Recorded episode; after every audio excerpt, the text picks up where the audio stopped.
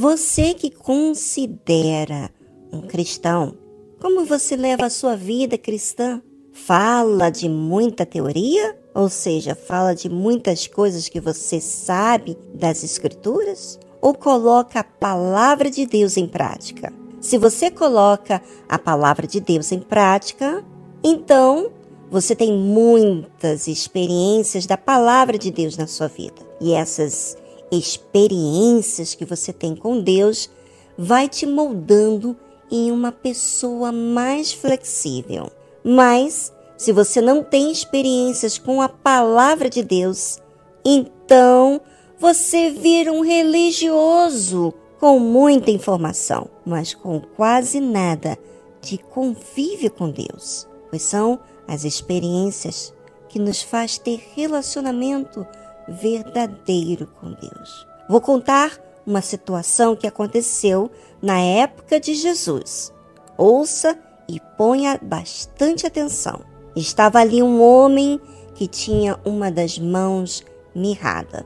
E eles, para o acusarem, o interrogaram, dizendo: É lícito curar nos sábados? Primeira coisa que acontece com aqueles que têm inveja é provocar, é incitar confusão, é fazer comentário na frente de todo mundo para colocar a outra pessoa sem graça e sem jeito. Ali, diante de Jesus, tinha um homem com a mão mirrada, sofrendo. E aqueles religiosos queriam de alguma forma intimidar Jesus com a situação, com o que a lei dizia.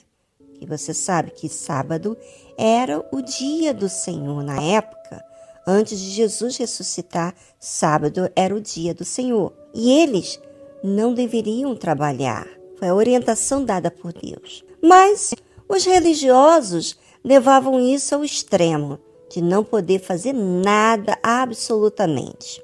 E sabe o que, que Jesus disse?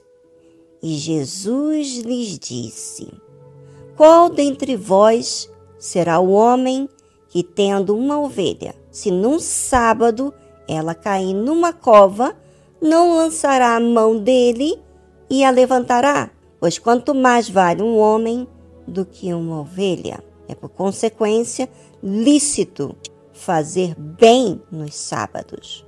Jesus falou diante dos fariseus e de todos que estavam ali o raciocínio da fé inteligente que não é uma fé atolada, que é uma fé de salvar.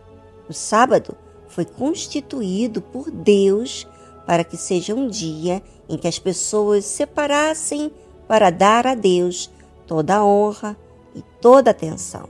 Mas os religiosos foram colocando outras regras adicionadas ao que Deus disse, que não podia nem curar em um sábado. E Jesus, com muita paciência, vou dizer, os leva a pensar, falando do caso de uma ovelha quando cai em um buraco. Você não estenderia a mão para salvá-lo? Claro que sim.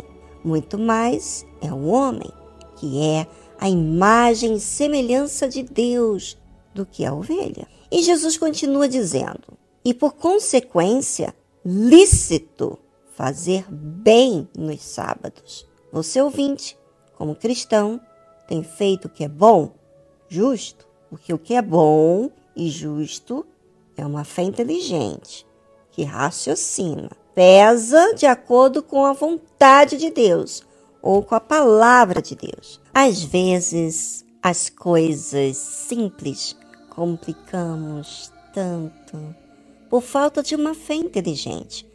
E você, como cristão, não pode ser habitolado, ter apenas informação de Deus. Quando você é habitolado na fé, você não entende as coisas de Deus como são.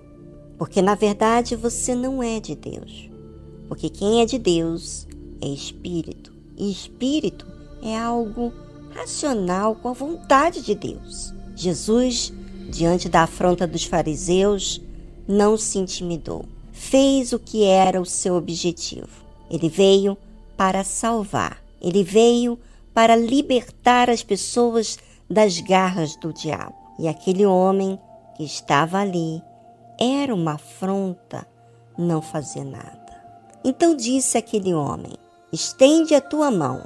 Olha o que a fé faz.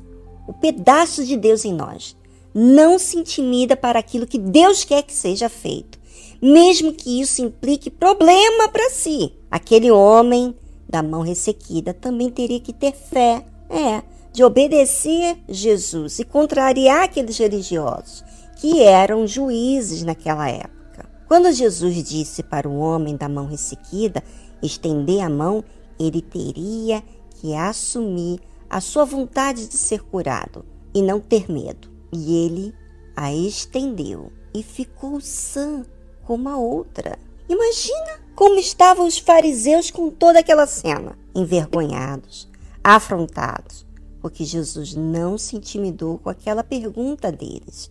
E além de responder, fez-os pensar e também ensinou a fazer o bem. Curou no sábado, contrariando eles. Olha, eu, oh, oh.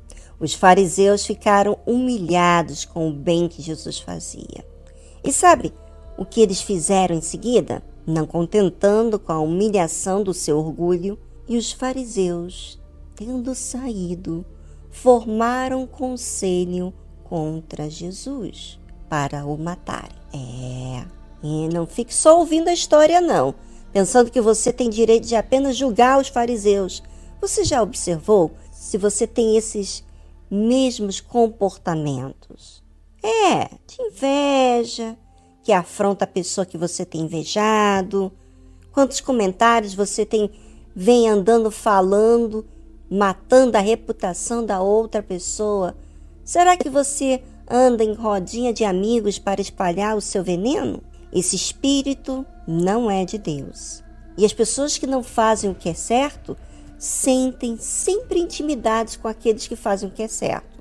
Por quê? Sabe por quê? Porque humilha o seu orgulho. Coloquemos a nossa barba de molho e pensamos na nossa vida espiritual. A nossa alma é responsabilidade nossa não é de ninguém mais.